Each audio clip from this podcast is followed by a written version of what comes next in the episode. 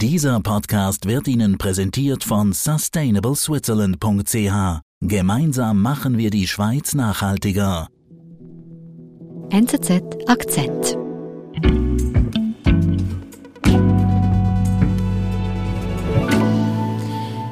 Andreas, wir reden über das Geschäft mit indischen Studierenden. Ähm, wer macht denn hier das Geschäft? Es sind private Unis in ganz Europa, die ausländische Studenten brauchen, denn ausländische Studenten bezahlen mehr Geld. Mhm. Diese hohen Studiengebühren sind weggebrochen, weil wegen Corona konnten Ausländer kaum in Europa studieren.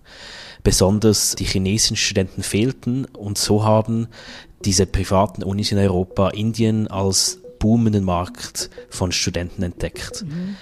Es ist aber auch ein Geschäft mit höchst fragwürdigen Auswüchsen. Die Unis brauchen das Geld und die indischen Studierenden wollen nach Europa. Eine Win-Win-Situation?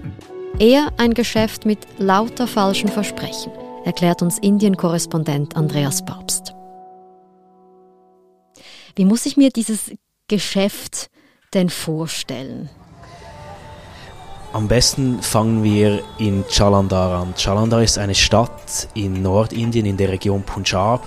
Es ist eine Region, aus der viele weg wollen und anders als an vielen anderen Orten in Indien können sich die Leute leisten, wegzugehen. An anderen Orten leben die Menschen am Existenzminimum und haben kein Geld für eine Reise ins Ausland. Und wenn du sagst Ausland, dann meinst du vor allem Europa? Damit meine ich Europa und Nordamerika auch. Ja. Einer dieser Studenten, die ich dort getroffen habe, ist Lovepreet. Er ist 23 Jahre alt. Und wohin will Lovepreet? Lovebreed versucht mit einem sogenannten Studentenvisum nach Europa zu kommen. Lovebreeds Problem ist, dass er kaum Qualifikationen hat, die ihn für ein Studium in Europa qualifizieren würden. Er hat das zwölfte Schuljahr abgeschlossen, spricht aber kaum Englisch und deshalb braucht er Hilfe von einem Agenten. Okay, ein, ein Agenten, was meinst du genau damit? Allein in Chalandar, in dieser einen Stadt, gibt es über 2000 Agenten. Ganze Straßenzüge sind voll mit Schildern, auf den Agenten Visas für Europa versprechen, Träume, die sich bald erfüllen werden, Englischkurse werden angeboten ganze Straßenzüge sind eigentlich der, der Ausreise gewidmet. Sie richten sich an junge Menschen, die glauben, um Punjab verlassen zu können, brauchen sie so einen Agenten, der sie durch den Dschungel von Dokumenten führt. Okay, und diese Agenten, die arbeiten dann mit den Unis jetzt in Europa zum Beispiel zusammen? Nicht direkt und nicht alle. Okay. Private Unis in Europa, zum Beispiel in England, brauchen ausländische Studenten, weil sie mit ihren hohen Beiträgen die Studiengebühren der nationalen Studenten eigentlich querfinanzieren. Mhm. Nun ist nicht jede Universität in Europa weltberühmt. Das heißt, nicht jede Universität wird mit Bewerbungen von ausländischen Studenten überrannt. Diese Universitäten setzen dann auf diese sogenannten Agenten, die aktiv ausländische Studenten rekrutieren, die dann an die Uni kommen sollen. Mhm. Das ist im Grundsatz ein völlig legales System. Okay. Und Lovebreed, der sucht sich dann also einer von diesen vielen Agenten aus, der ihm hilft, ein Studentenvisum zu bekommen. Den Agent, der Lovebreed gefunden hat, heißt Valia. Valia arbeitet nicht direkt mit einer Uni zusammen. Valia ist eine Art Subunternehmer, der behauptet, er habe gute Kontakte zu anderen Agenten in Europa, die seine Kunden dann in eine Universität bringen könnten. Mhm. Und hier fängt eigentlich der fragwürdige Teil dieses Geschäfts an. Okay, was macht denn dieser Agent, wenn du sagst fragwürdiges Geschäft? Lovebreed bezahlt Valia 6000 Franken. Mhm. Das ist ungefähr der Preis, der Valia ihm gesagt hat, damit er ihn nach Lettland bringen kann. Okay. Das heißt, Lovebrit soll an einer lettischen Uni studieren. Lovebrit hat aber nicht die nötigen Qualifikationen. Deshalb wird Valia für ihn die nötigen Qualifikationen fälschen. Mhm. Er wird Bankkonten auffüllen, damit Sicherheit, finanzielle Sicherheit vorgetäuscht wird.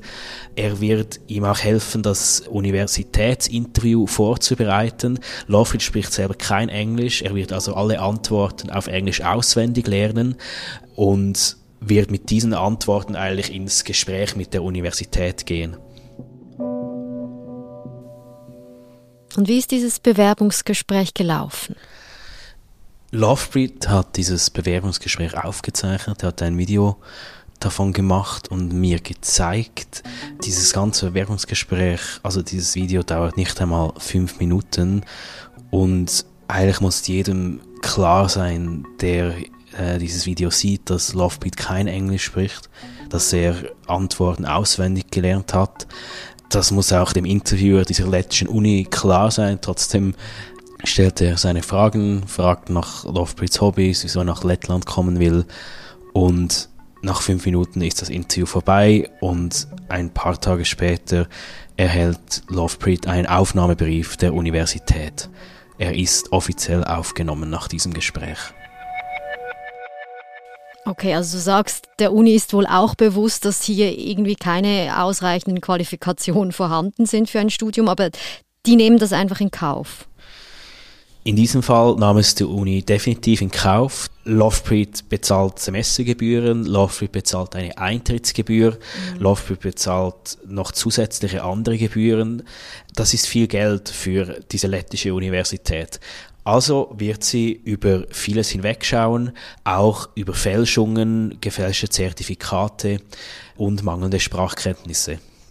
Und das lässt sich sagen, dass hier wirklich mehrere Universitäten in mehreren europäischen Ländern über diese Fälschungen hinwegschauen. Es sind oft kleinere, private und eben auch weniger bekannte Unis, die an diesem System partizipieren. Das gibt es auch in der Schweiz, in Deutschland, in England. In der Schweiz sind es zum Beispiel Hotelfachschulen, nicht die großen und bekannten, die alle kennen. Es sind kleinere, verstecktere Hotelfachschulen.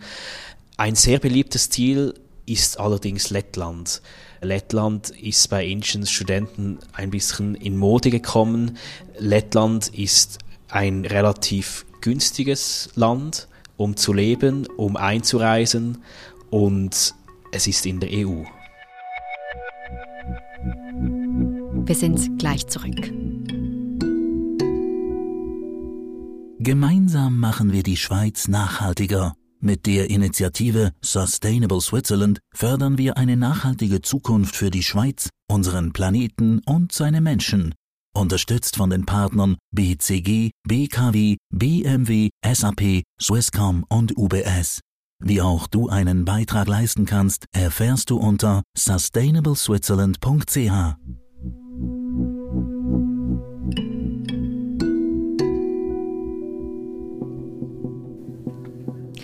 Lovebrit wurde dann von der lettischen Universität also aufgenommen. Wie ist es dann für ihn weitergegangen? mit diesem Brief der Universität, die, die Einladung hat er dann mit anderen Dokumenten an die lettische Botschaft geschickt. Die Botschaft hat ihn standardmäßig zum Interview aufgeboten, zum Visa-Interview und da flog es dann auf, dass Lovepit eigentlich kein Englisch spricht und er auch nicht die nötigen Qualifikationen mitbringt. Mhm. Die Visa-Angestellte hat das auch als Ablehnungsgrund angekreuzt, dass der Grund der Lovebit angibt, um das Visum zu bekommen, nicht der eigentliche Grund ist für ihn, das Visum zu beantragen. Mhm. Und somit wurde Lovebridge Studentenvisum von der lettischen Botschaft abgelehnt. Okay, also da ist doch äh, zumindest jetzt auf Länderseite eine gewisse, äh, sagen wir mal, Awareness für dieses äh, fragwürdige Geschäft. Ich habe mit Botschaften hier in Delhi gesprochen und ja, es gibt diese Awareness. Okay. Äh, zum Beispiel die Schweizer Botschaft spricht von einem gängigen Problem, dass solche Studenten mit gefälschten Dokumenten zu Interviews kommen. Gerade kürzlich wurden 50 Studenten abgelehnt. Alle hatten eine, einen gefälschten Einladungsbrief einer Schweizer Schule dabei. Mhm. Aber man muss sich vorstellen, wie viele das probieren. Das heißt, ein paar schaffen es nicht, aber doch viele schaffen es. Okay, und die gehen dann tatsächlich an der Uni studieren in Europa? Nun, sie kommen nach Europa und wir haben von Lettland gesprochen. Valia Lofprits Agent, mit dem ich auch ein Interview führte, sagte, 70 bis 80 Prozent seiner Studenten in Lettland brechen ihr Studium ab und tauchen irgendwo in der EU unter. Okay. Die Statistik des Statistischen Amts in Lettland belegt das auch. Die Inder sind die größte Studentengruppe in Lettland. Allerdings machen nur sehr wenige einen Abschluss. Interessanterweise machen die allerwenigsten ausländischen Studenten in Lettland einen Abschluss. Aber wieso ist denn das? Also war gar nie wirklich die Absicht, äh, tatsächlich an einer Uni in Europa zu studieren? In Lofbrits Fall war das tatsächlich nie die Absicht. Die Absicht ist, in Europa zu bleiben. Das wird mit einem Studium von einer unbekannten Privatuniversität und mangelnder Sprachkenntnis ist es fast unmöglich, legal in Europa zu bleiben nach dem Studium. Mhm. Also schließen sie das Studium auch nicht ab, brechen ab und tauchen dann irgendwo unter, suchen sich einen Job. Oft sind es dann indische Restaurants oder sonst Restaurants, wo sie in der Küche arbeiten. Sie verdienen dann Geld und schicken es nach Hause ihrer Familie. Also da kommen diese jungen Menschen aus Indien mit einem Studentenvisum nach Europa, brechen das Studium ab und arbeiten danach in einem Restaurant illegal. Genau, ich habe ähm, mit solchen jungen Menschen oder jungen Indern in Europa gesprochen, die in Restaurants arbeiten das ist ein, ein schwieriges Leben. Es ist ein Leben in der Illegalität, ohne Versicherung. Sie werden ausgenutzt. Einer hat mir erzählt, er arbeitet in Deutschland in einem indischen Restaurant. Er verdient 1000 Euro im Monat. Mhm. Das ist weit unter Mindestlohn. Mhm. Er spricht die Sprache nicht. Das heißt, er ist angewiesen auf Netzwerke aus Punjab, aus einer Region, die innerhalb von Europa funktionieren mhm. und ist natürlich einfach vulnerabel also eigentlich nimmt hier die Reise von Indien nach Europa für ganz viele ein trauriges Ende, aber darüber steht noch immer dieses höchst fragwürdige Geschäftsmodell, das diese Reise überhaupt erst möglich gemacht hat. Ich glaube, dieses System mit den ausländischen Studenten, die mehr bezahlen, oder auch dieses System, das man mit Agenten rekrutiert, ist ein System voller, voller falscher Anreize die Unis haben einen Anreiz, möglichst viele ausländische Studenten anzuwerben, weil die Geld bringen. Die Studenten in Indien haben einen Anreiz, ihre Dokumente zu fälschen und die Agenten haben einen Anreiz, möglichst intransparent zu kommunizieren, damit sie möglichst hohe Beträge verlangen können für ganz banale Sachen wie einen Visumsantrag. Mhm. Das ist es ist ein System, das unbedingt viel transparenter sein müsste.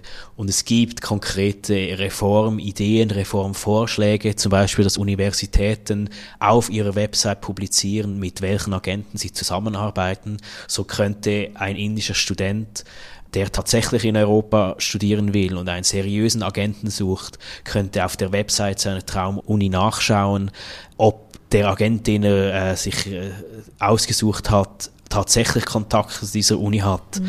ob er mit einem, an einen seriösen Agenten geraten ist. Und diese Transparenz herrscht fast überhaupt nicht in diesem System, weil dieser Markt fast überhaupt nicht reguliert ist.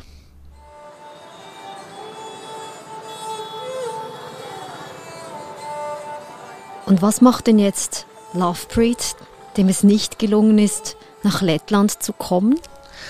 Lovebreed sitzt noch immer in seinem Dorf in der Nähe von Chalandar. Lovebreed versucht es seit Jahren, seit vier Jahren hat er erzählt, äh, erfolglos nach Europa zu kommen. Er hat sich auch schon bei deutschen Unis beworben.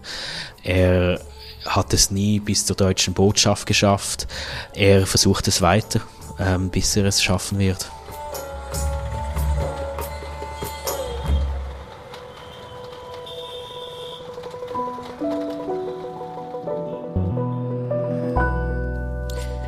Andreas, vielen lieben Dank. Danke dir.